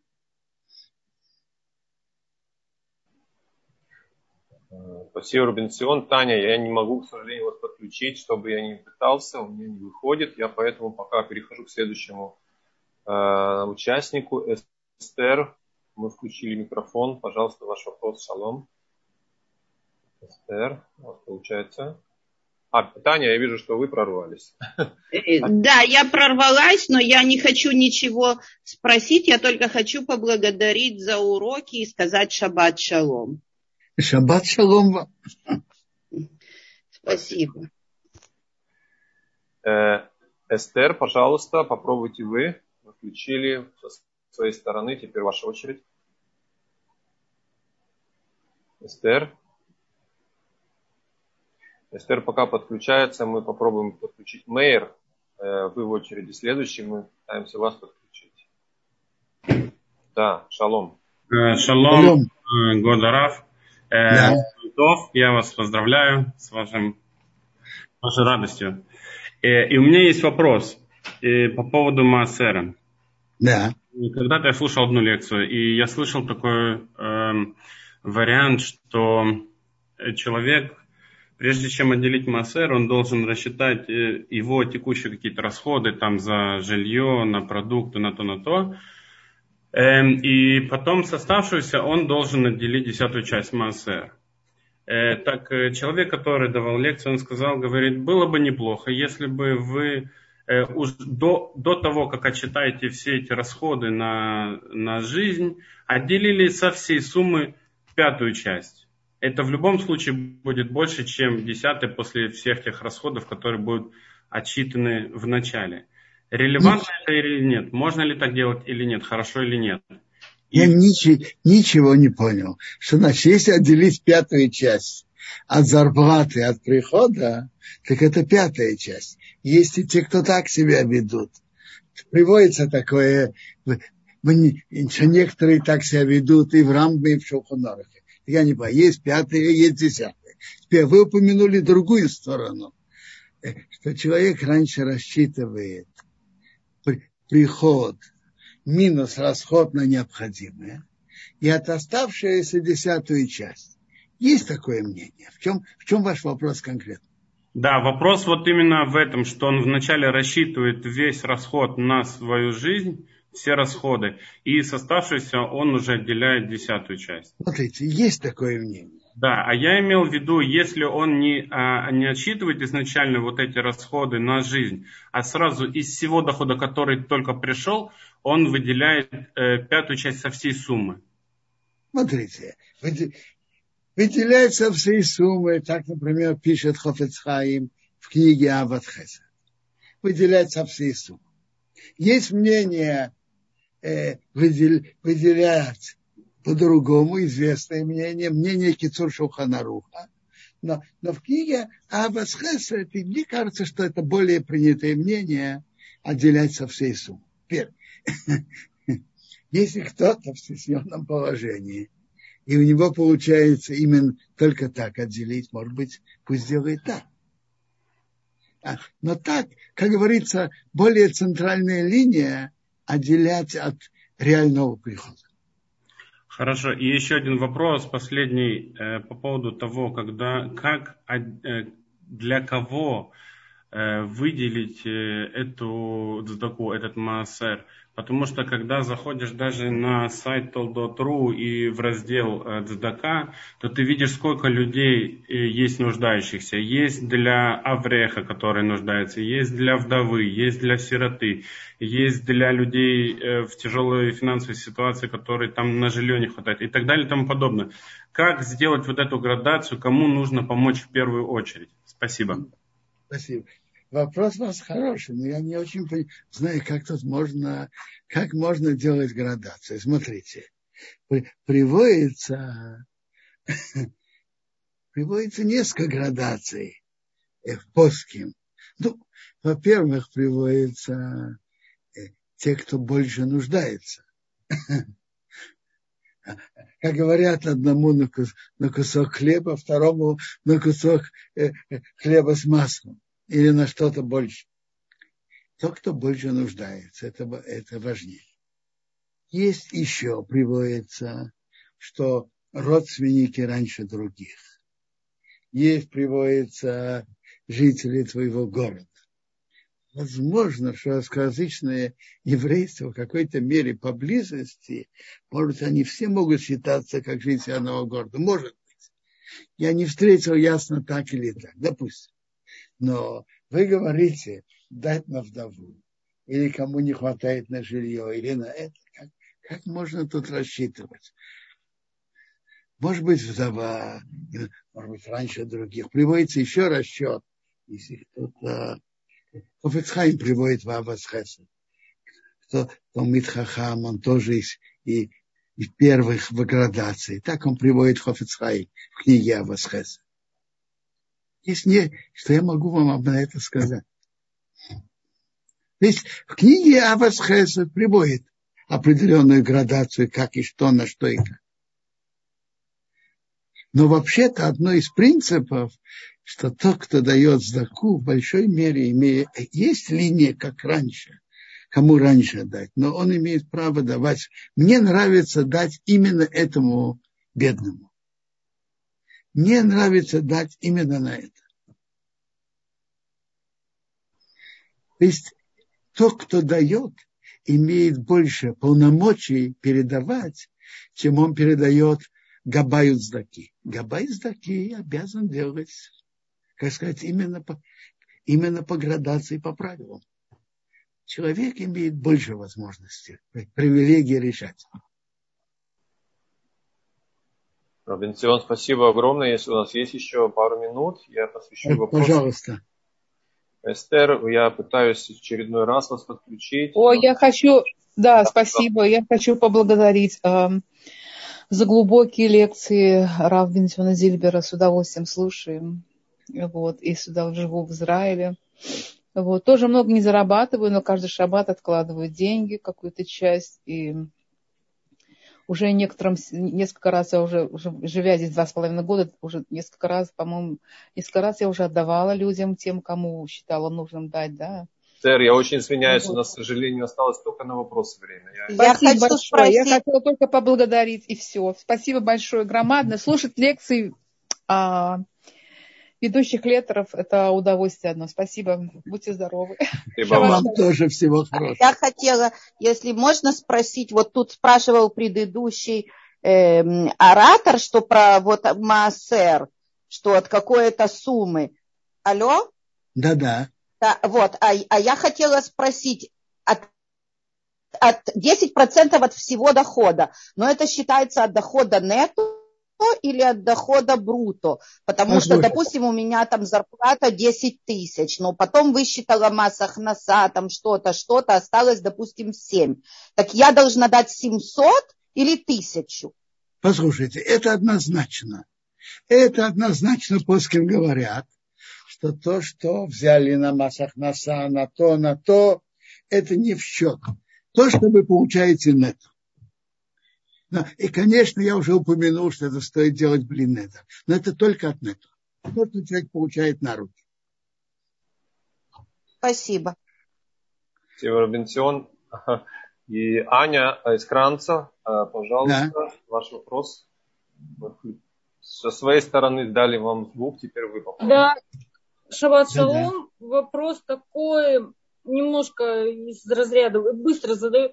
Не евреи заняли деньги наша семья, и вот теперь как бы такая дилемма, ну как бы отношения между чеком и чеком. Мне с одной стороны, я понимаю, что семья тоже немалую сумму заняла, с другой стороны, идти ли до конца с этим чеком или ну как-то. Еврею, понятно, вы простили, а тут как бы вот такой вопрос, все. Смотрите, вопрос, какая возможность получить там, я знаю. Смотрите, когда деньги одалживаются, же надо возвращать. Ну, идти до конца или нет с ним? А что значит идти до конца реально? Какие ну, формы? Ну, его могут привлечь к уголовной даже не евреи этого ответственности.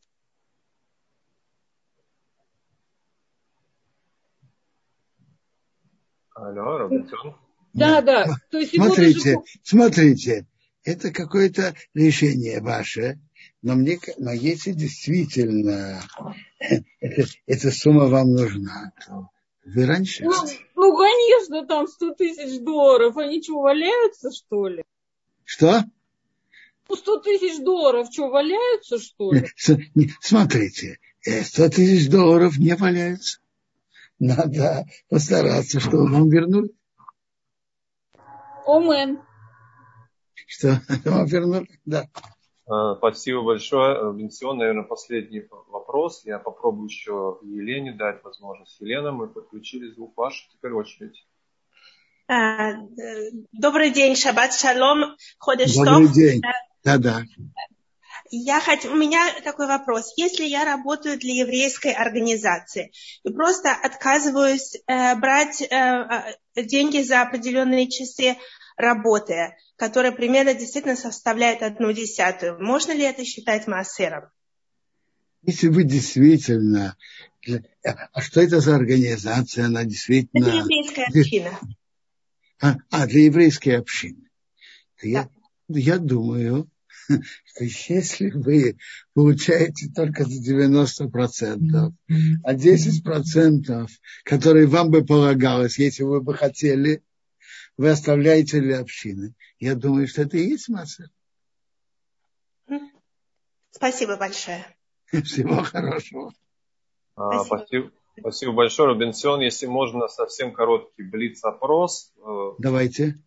Эм, Спасибо за урок. Еврею, который болит шува, возвращается к Торе, трудно соблюдать субботу на все сто процентов. Можно ли начать с малого, выключить мобильный? Что за вопрос?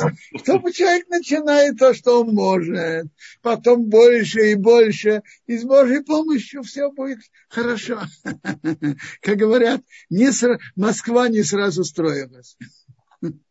Робинсон, тут вопрос Гаухар спрашивает, Правда ли, что больше какой-то суммы, если отделять массер, то можно обеднеть? Смотрите, написано, что человек не беднеет от стаки. Теперь, есть написано в Геморе и приводится в Шухунорахе, чтобы больше пятой части, чтобы человек не отделял на сдаку. Приводится. Чтобы, не дай Бог, он сам не нуждался в людях. Это Гемора в Ктубот. Теперь, это то, что приводится. Интересно. У Хофецхайма в книге Авас Хесед он приводит это и приводит несколько исключений из этого правила. Но это, это более широк, широкая тема. Но приводится, что нормально давать больше пятой части не, не, не надо более пятой части от доходов. Я уже упомянул, что могут быть исключения. Одно из исключений простое. Перед тобой стоит человек, который в опасности для жизни, и, и вы оба находитесь на, на необитаемом острове. Так понятно, что даже и больше пятой части надо дать, чтобы того спасти. Спасибо огромное, Робинсон. И последний вопрос, если опять Гаухар спрашивает, что делать, если человек обещал отделять э, массер, э, а вы сказали, что надо делать это без обещания. Э, человек все опасается, насколько это плохо. Смотрите, я не знаю. Может быть, найти трех, трех хороших евреев, из них знатоков Торы. И может быть, снять это как обед при них. Снять, сделать атарат на дары может.